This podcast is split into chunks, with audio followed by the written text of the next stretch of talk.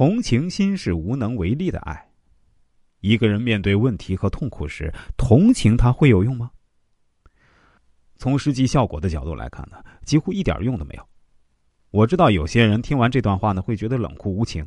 其实啊，这种父母也并不是无情，只不过他们的感情更加有远见和智慧，所以他们的行为会与众不同。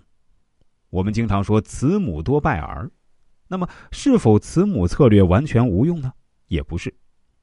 有见地的人就要掌控慈母和严父的策略，而什么时候要展现慈爱，什么时候又要施加残忍，成了最难把握的关键。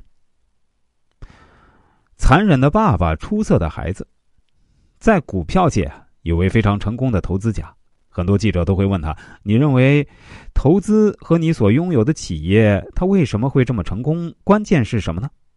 投资家的答案在许多人的意料之外。他说：“因为。”我有一位非常残忍的父亲，记者觉得很奇怪啊，就问：“那你父亲到底有多残忍？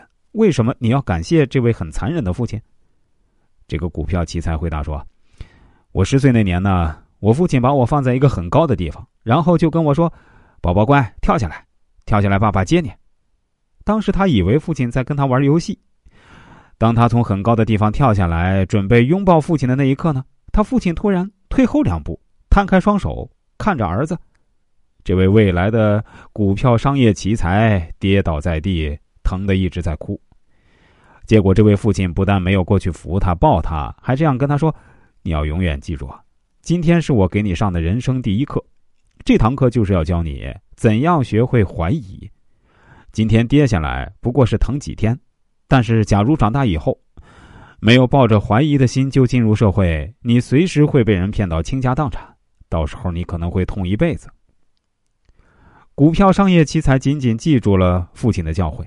每当他在股市听到一个消息或者听到某个商机时，不管他有多大的吸引力或者拥有多少有力的证据，他的第一个念头就是怀疑。